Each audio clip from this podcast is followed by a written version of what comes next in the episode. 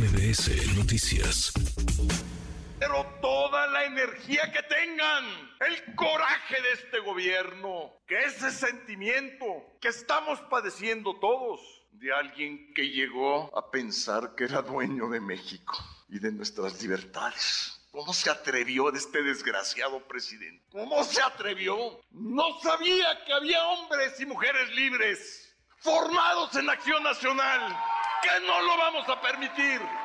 Yo lamento que me culpe a mí Santiago Krill. No resulta que se enoja conmigo. En vez de enojarse con Diego, con Salinas, con Calderón, con Fox, con Claudio Iquez González, se enoja conmigo. Miren lo que dijo ayer. Me da hasta pena. Miren el enojo. Ya se dio cuenta de que él no fue el elegido y me echa la culpa a mí. Es el colmo. En MBS Noticias, el análisis de Gabriel Guerra Castellanos.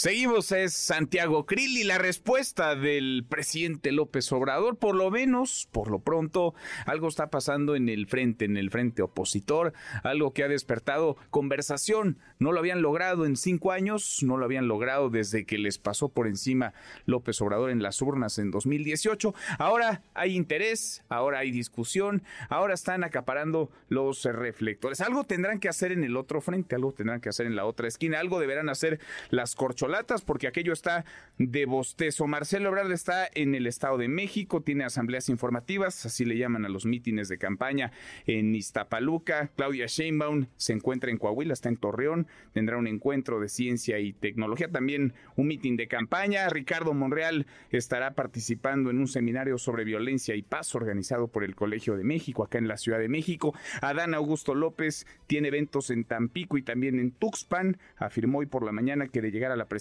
va a cambiar, va a sacudir al eh, Poder Judicial. Gerardo Fernández Noroña está de gira por Yucatán, recorre eh, distintos eh, municipios y Manuel Velasco se encuentra en Jalisco, pero insisto, en la 4T algo deberán hacer porque apenas son 17 días de recorridos de campañas, de 70 que tienen programados y la audiencia, la tribuna, se está durmiendo. Querido Gabriel, Gabriel Guerra Castellanos, qué gusto escucharte como cada miércoles. ¿Cómo estás? Mi querido Manuel, muy buenas tardes. Pues muy entretenido viendo todo esto, pero además viendo cómo el público de las corcholatas se despierta de repente, pero por sus ronquidos, porque verdaderamente, mira, no es su culpa eh, es, están, están eh, sobre todo los aspirantes morenistas, pues están eh, atados de manos y están, tienen una especie de tela en la boca, porque no pueden decir mucho. lo único que pueden decir es que prometen continuidad y prometen ser los más fieles y leales al movimiento. ¿Por qué? Primero porque eh, pues el, voto y la opinión del presidente van a pesar mucho a la hora de la encuesta, aunque, aunque el mecanismo sea la encuesta, pues hay un encuestado mayor, digamos, ¿no? y, y, por otro lado, porque aunque no existiera eso, la mayoría de los encuestados, la abrumadora mayoría, van a ser adeptos incondicionales del presidente. Por lo tanto, solo se van a decantar por quien les ofrezca continuidad, no hay ahí ninguna duda. Entonces, es un poco una, eh, un laberinto para ellos del que no pueden salir porque discursivamente no te puedes alejar. Las reglas hacen que no puedas atacar a los otros. No hay la posibilidad, ya no digamos de debates, ni siquiera de encuentros, de conversaciones. Entonces, es un formato que pues sí va muy rápidamente a agotarse. Pues sí, porque además no despiertan, como bien dices, Gabriel, no despiertan el interés ni despiertan el entusiasmo. No pasa nada en esas campañas, no pasa nada en esos recorridos. Como no pueden pelear entre ellos, pues tendrán que encontrar al adversario afuera. Lo ha hecho Santiago Cri, lo ha hecho Xochil Gálvez. Encontraron en el presidente López Obrador, pues alguien con quien contrastar y el presidente también los encontró a ellos, decidió subirlos al ring, ponerles los guantes y está están en campaña, están, digamos, en esta confrontación. Pero en la 4T, en aras de mantener la unidad, pues no se pueden tocar, aunque sabemos que las patadas por abajo de la mesa están a la orden del día, pero por arriba no pueden decirse mucho, no pueden decirse nada, no se pueden tocar, no se pueden lastimar. Y así, pues así la cosa está para dormirse, Gabriel, está de bostezo, como dices. Está, muy aburrida, está, me recuerda al aquel eh, cliente asido del restaurante chino que de repente se frustraba y decía, bueno, otra vez arroz. Y sí, ¿Otra no, vez? no, no, este, no hay de otra, no hay, no pueden, están limitados. Y no, insisto, no es culpa de ellos, es culpa del procedimiento, de las reglas, del objetivo. Eh, para ser justos también, en los viejos tiempos del priismo así sucedía, era impensable que un aspirante eh, del PRI rompiera con el presidente en turno. De hecho, eh, tampoco es como si rompió frontalmente ningún aspirante panista en su momento, pero sí los tiene puestos en una condición de franca desventaja mediática, por lo menos frente a la alianza opositora.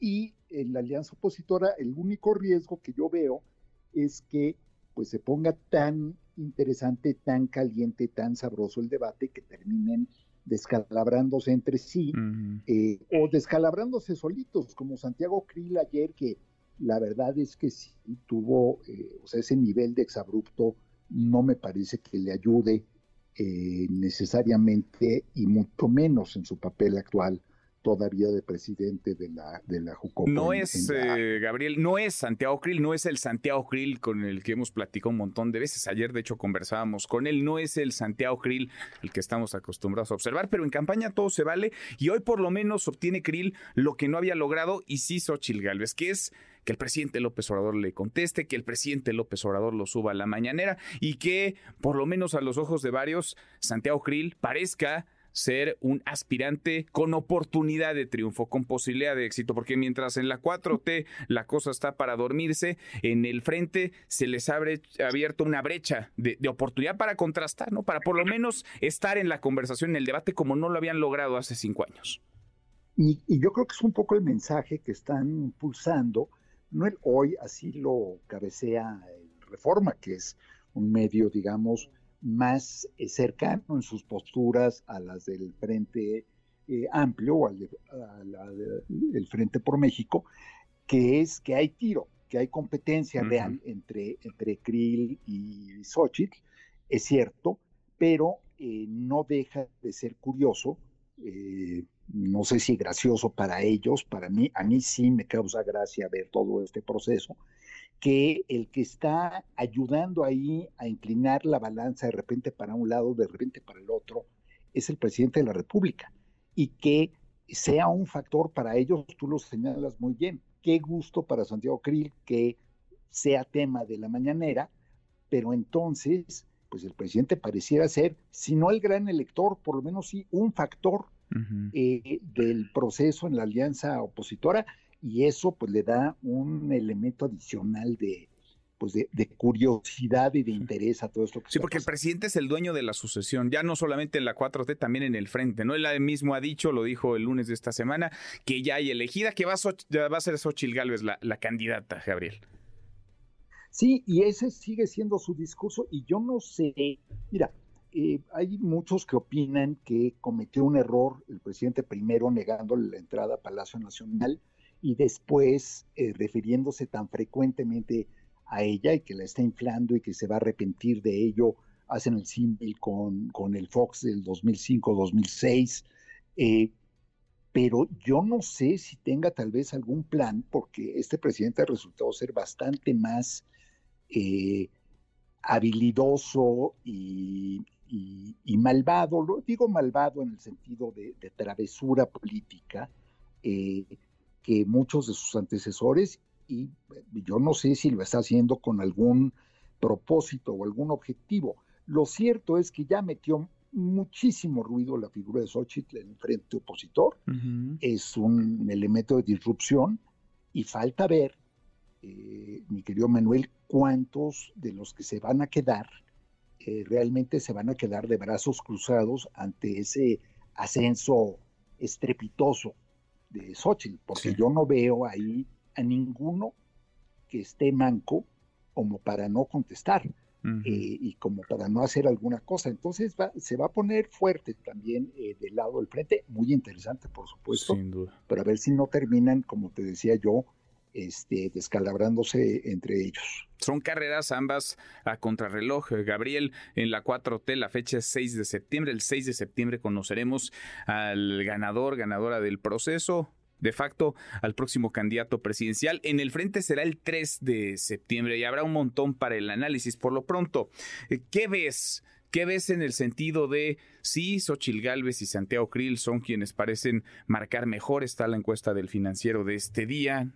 hay que tomar con reserva esa y otras encuestas que no han sido muy certeras, muy atinadas en los últimos procesos electorales, pero sí hay, digamos, una efervescencia, sí hay una conversación, sí hay un eh, entusiasmo de una parte de la sociedad civil, marcadamente aquellos que están en contra del presidente y en contra de la 4T, que parecían estar mm, huecos eh, o por lo menos carentes de liderazgo y de candidata presidencial, que ahora la han encontrado. ¿Cómo hacer para que el frente con todo ese método enredado que se dieron, encuestas, debates, más encuestas, más debates, elecciones primarias, requisito de cubrir 150 mil firmas por aspirante, se mantenga unido, se mantenga cohesionado y no se rompan para que no choquen entre ellos demasiado y entonces le terminen haciendo el trabajo a la, a la 4 al presidente Gabriel.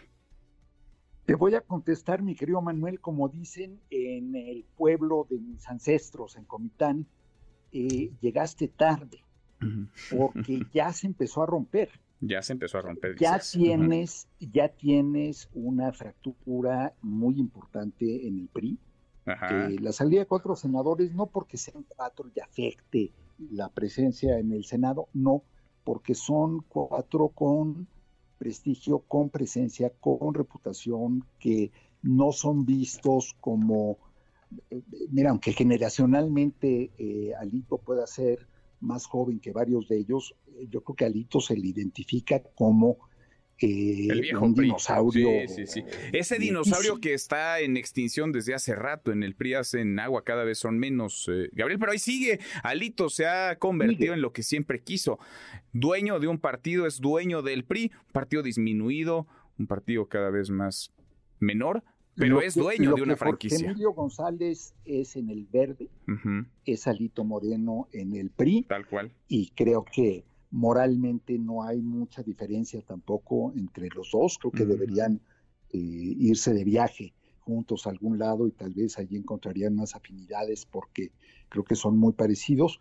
Pero eh, ya hay esa fractura, ya está la salida de Lili Davis, ya está eh, la eh, renuncia anticipada de varios a la contienda, en que además están los que se van, ninguno se va diciendo eh, apoyo a, todos se han ido criticando, señalando, acusando al proceso de estar cargado, de estar mal. Después Germán Martínez compuso y dijo que él va con Xochitl, pero todos se han ido criticando el proceso. Entonces, esas fracturas ya empezaron y no son, no son menores. Y las que nos falta por ver, porque yo no me puedo imaginar, a, ver, pensemos los cuatro contendientes eh, reales en el frente, que en este momento serían dos del PAN, que son eh, Santiago Krill y Xochitl, y dos en el PRI, que son Enrique de la Madrid y Beatriz Paredes. Una vez habiéndose retirado Claudia Ruiz Macié, quedan esos dos, digamos, eh, serios o creíbles. Bueno, yo no me puedo imaginar a varios de ellos simplemente eh, regresando a la sala de su casa a servirse un té eh, y a decir, ah, caray, pues me ganaron, pero sí, sí, sí. como sumo. Pásele usted. Sí, sí, sí, sin duda. Además, cuando consideras que tienes a Movimiento Ciudadano como una alternativa muy importante no para ganar, pero sí disruptora. Y por otro lado tienes pues las dos fracturas, la del PRI y la que anticipo, no se ha anunciado, pero yo anticipo que Lili Telles, que logró eh, avanzar tanto en las encuestas, pues eh, podría también de repente alguna sirena llegarle a ser ojitos de que se lanzara. Entonces, esto, esto no se ha acabado y legalmente, corrígeme, querido Manuel, tú que eres abogado, eh, legalmente eh, todavía podría formarse una nueva organización y todavía podría aparecer alguien más ahí para cachar a los insatisfechos. Pues Entonces, en una de esas tenemos competencia de tres o de cuatro. Vamos a, vamos a verlo. Por lo pronto, arrancaron ya, el reloj electoral está adelantadísimo. Viven los políticos, los partidos en 2024, aunque tú y yo seguimos en julio de este 2023. Abrazo grande, gracias Gabriel. Otro muy fuerte, querido Manuel, y buen provecho. Igualmente es Gabriel Guerra Castellanos, como todos los miércoles, con su análisis. ¿Qué va a pasar? ¿Qué van a hacer en la 4T para despertar a la grada que se les está durmiendo? ¿Y qué viene para el frente? Parece que todo será entre dos, parece que dos son quienes tienen la posibilidad real de aparecer en la boleta electoral el próximo año, Xochil Gálvez y Santiago Grill. ¿Y cómo va a jugar Movimiento Ciudadano? ¿Con quién va a jugar el partido de Dante Delgado? Redes sociales para que siga en contacto: Twitter, Facebook y TikTok. M. López San Martín.